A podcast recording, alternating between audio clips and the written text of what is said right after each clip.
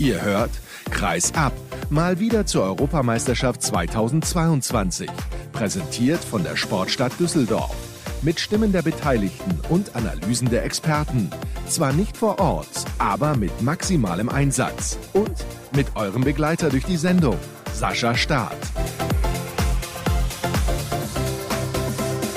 Am vierten Tag gibt es natürlich die vierte Sendung zur Handball-Europameisterschaft. Hallo und herzlich willkommen. Schön, dass ihr eingeschaltet habt. Kurz nach dem Sieg der deutschen Mannschaft gegen Österreich nehme ich diese Folge auf, zusammen mit dem Kollegen Arnulf Beckmann. Schönen guten Abend, Arnulf.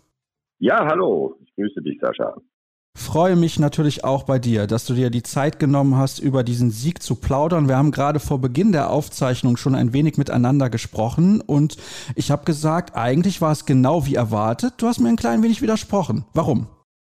Naja, ich bin davon ausgegangen, dass man gegen Österreich eine etwas souveränere Leistung abliefert, äh, zumal man gesehen hat, dass ja in der ersten Halbzeit viele Dinge auch einfach wirklich nicht gut funktioniert haben ähnlich wie im ersten Spiel gegen Weißrussland, wo man sich ja auch eine Halbzeit lang wirklich schwer getan hat, dann aber jeweils in Halbzeit zwei das Ding dann aber zu seinen Gunsten gedreht hat, was ja auch von einer Moral, von einer guten Einstellung in der Mannschaft zeugt. Das hat dann schon am Ende doch auch viel Spaß gemacht, sich das anzuschauen. Und Fakt ist, dass die Mannschaft jetzt nach zwei Spielen zwei Siege eingefahren hat und damit voll im Soll liegt. Und ich will es mal so sagen, mehr ist bislang eben aber auch noch nicht passiert, wenn man das rein sportliche betrachtet was ähnlich war im Vergleich zur Partie gegen Belarus oder Weißrussland, wie ihr möchtet. Da gab es einen schwachen Start. Jetzt lag man 2 zu 7 zurück in der ersten Partie. Diesmal war es ein 0 zu 3. Hast du im Ansatz eine Erklärung dafür, warum sich das deutsche Team insbesondere in den ersten Minuten so schwer tut? Ehrlich gesagt, nein. Es kann natürlich damit zusammenhängen, dass immer wieder personelle Veränderungen vorgenommen werden oder vorgenommen werden müssen vor allem und dass man sich dann vielleicht auf dem Spielfeld erst einmal einige Minuten finden muss. Was mich allerdings diesmal wirklich sehr gefreut hat, also erstmal, dass Alfred den Mut hatte, wieder mit Herrn Klimke im Tor anzufangen. Und dann, dass der diesmal es ganz anders gemacht hat als beim ersten Mal. Er hat mich heute wirklich voll überzeugt. Es war wirklich großartig. Ja, da hatten wir im Vorfeld natürlich auch drüber diskutiert. Normalerweise Alfred Gislason ein Trainer, der einer kleinen Gruppe von Spielern vertraut. Das war ja auch bei der Weltmeisterschaft im vergangenen Jahr in Ägypten sehr zu beobachten und teilweise dann auch bei den Olympischen Spielen. Aber das ist eigentlich nicht seine Art, da die Spieler so durchzuwechseln. Eigentlich nicht. Das erstaunt auch ein wenig, zumal im Vorfeld ja auch viele Experten oder vermeintliche Experten, denen ich uns jetzt auch mal zähle, gemeint haben, naja, die erste Sieben der deutschen Mannschaft funktioniert sicherlich ganz gut, auch wenn viele Spieler verletzungsbedingt oder aus privaten Gründen nicht dabei sind. Dann aber wird es ziemlich dünn. Ich hatte heute tatsächlich das Gefühl im Spiel gegen Österreich, dass das alles gar nicht so richtig ist. Denn man hatte zumindest das Gefühl, dass da auch der zweite Anzug passt. Und vielleicht ist das genau der Grund, weshalb Alfred dann auch eben den Mut hat, anderen Spielern zu vertrauen und nicht nur einem kleinen Kern von Spielern. Was ich davon beispielsweise Christoph Steinert gesehen habe, fand ich überragend. Was Luka Witzki gemacht hat, fand ich überragend. Auch der Heimann, der den Corona-bedingt fehlenden Kühn im linken Rückraum vertreten hat, hat seine Sache sehr gut gemacht. Er hat zudem den Vorteil, dass er ja auch sehr gut decken kann. Also, dass da nicht immer ein Wechsel vollzogen werden muss. In der Tat. Du hast jetzt gerade ebenso betont, dass dir gefallen hat, dass Gislason zu Beginn wieder auf Till Klimke zwischen den Pfosten gesetzt hat. Warum eigentlich? Gute Frage. Ich bin ganz ehrlich, ich hätte es möglicherweise auch anders entschieden. Aber vielleicht war das auch äh, insofern eine Strategie, als er gesagt hat, naja, der kann ja nicht zweimal so schlecht spielen und vor allen Dingen braucht der Junge ja nun seine Zeit, um auch ein bisschen Selbstbewusstsein zu kriegen und das ist seine erste Europameisterschaft. Und da muss man sich sicherlich erst einmal dran gewöhnen, denn ich denke mal, ein Spiel bei einer Europameisterschaft ist sicherlich irgendwas anderes, als wenn man in einem Vorbereitungsspiel, in einem Testspiel oder meinetwegen auch in einem Qualifikationsspiel zwischen den Pfosten steht. Darüber hinaus ist es ja so, dass der Herr Klimke auch noch nicht so wahnsinnig viele Länderspiele hat und eben auch noch nicht über so unglaublich viel Erfahrung verfügt. Insofern war das, glaube ich, schon ein ziemlich guter Kniff, ihn heute nochmal zu bringen. Und wie man gesehen hat, hat es ja auch voll zurückgezahlt, das Vertrauen, das Alfred in ihn gesetzt hat. Allerdings 14 Paraden insgesamt bei 39 Würfen auf sein Tor, 35,9 Prozent die Fangquote. Das kann sich auf jeden Fall sehen lassen, zumal es ja Arnulf auch nach hinten hätte losgehen können und dann wäre das Gejammer wahrscheinlich groß gewesen. Naja, aber da hätte Alfred ja dann auch jederzeit reagieren können und an die Wolf bringen können. Also ich glaube, Alfred hat sich da möglicherweise heute sehr sicher gefühlt, was das Ding gegen Österreich angeht am Ende hat ihm das Ergebnis ja auch recht gegeben, auch wenn der Spielverlauf über weite Strecken ja zunächst einmal was anderes ausgesagt hat.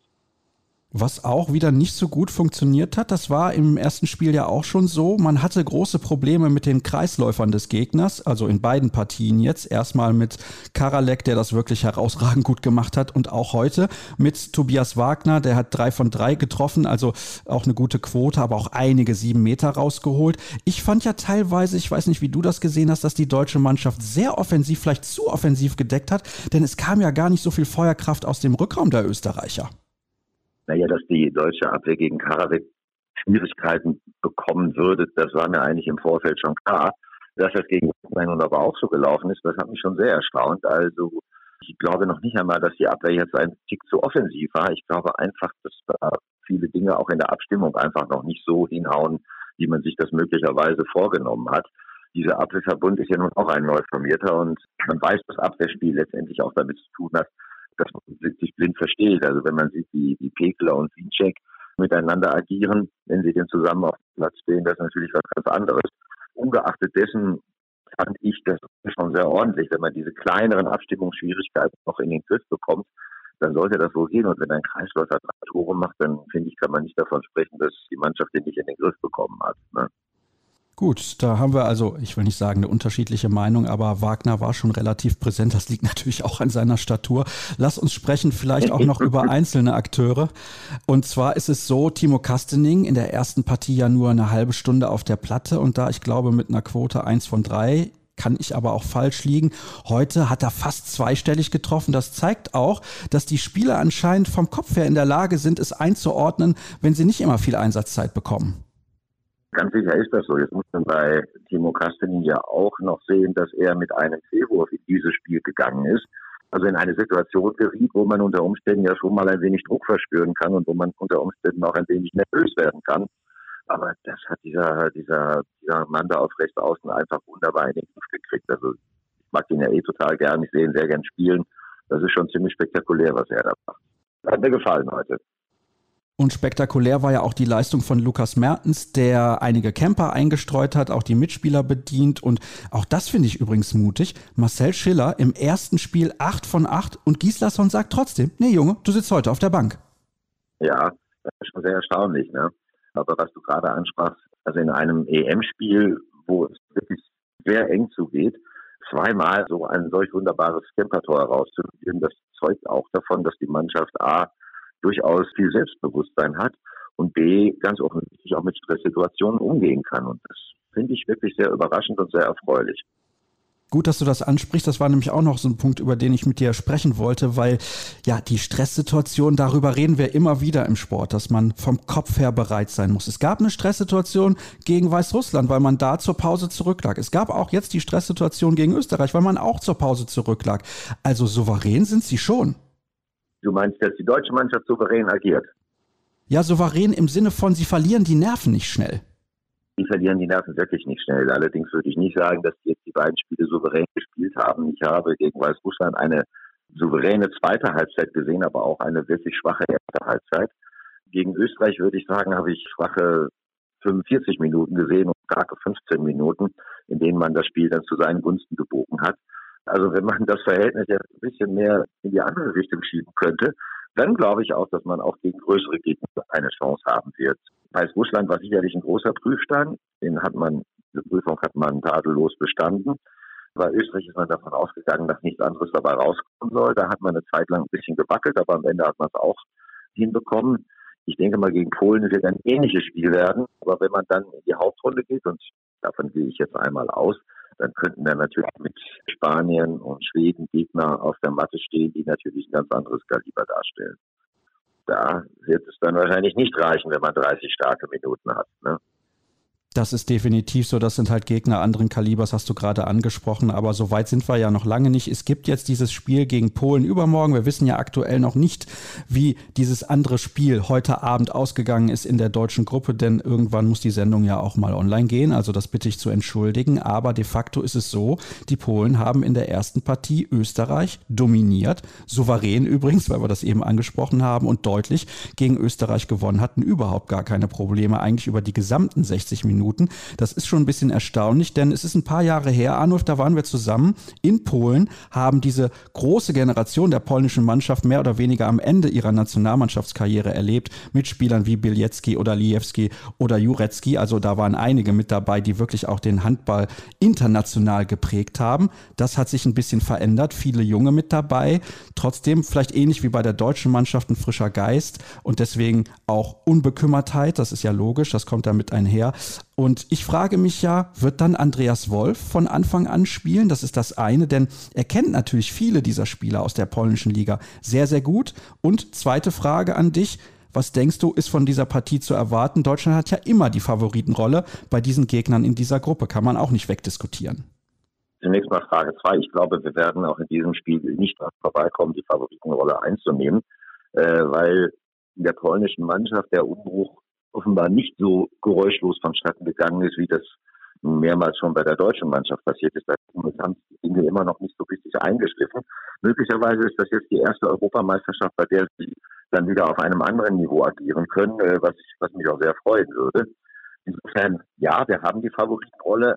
Ich glaube nicht, dass wir wirklich der ganz große Favorit in dieser Begegnung sind, sondern ich denke, das wird zumindest über weite Strecken auch wieder ein ähnlich offenes Spiel, wie wir es jetzt in den ersten beiden Partien erlebt haben. Und zur Torhüter-Frage, ich glaube, dass Alfred Gislason möglicherweise wieder überraschen wird, denn nach diesem starken Auftritt von Tilt Limke wird er wahrscheinlich dazu tendieren, an die Wolf anfangen zu lassen.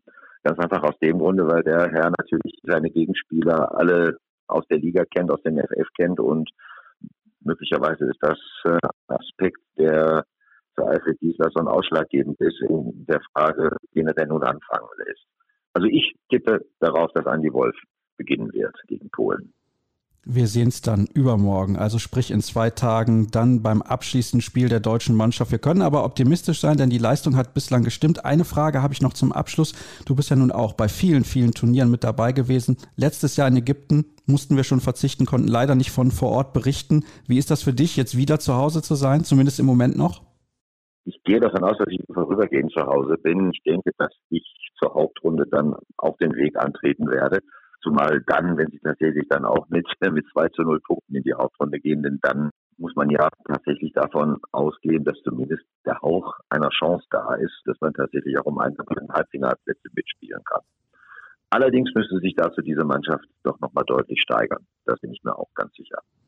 Dann hoffe ich aber, dass du die Reise noch antreten kannst. Herzlichen Dank an dich, Arnolf. Schön, dass du mit dabei gewesen bist. Und dann soll es das gewesen sein mit unserer Sendung für heute und der Analyse des deutschen Sieges gegen Österreich. Klar, die nächste Folge gibt es bereits morgen und ich habe einen Gast auch schon eingeladen. Ich hoffe, das klappt. Beim letzten Mal es kurzfristig nicht geklappt, deswegen möchte ich es noch nicht verraten. Und ansonsten findet ihr alle weiteren Informationen bei facebook.com slash kreisab, bei Twitter at kreisab sowie bei Instagram unter dem Hashtag und Accountnamen kreisab. Danke dass ihr reingehört habt und bis zum nächsten Mal. Tschüss.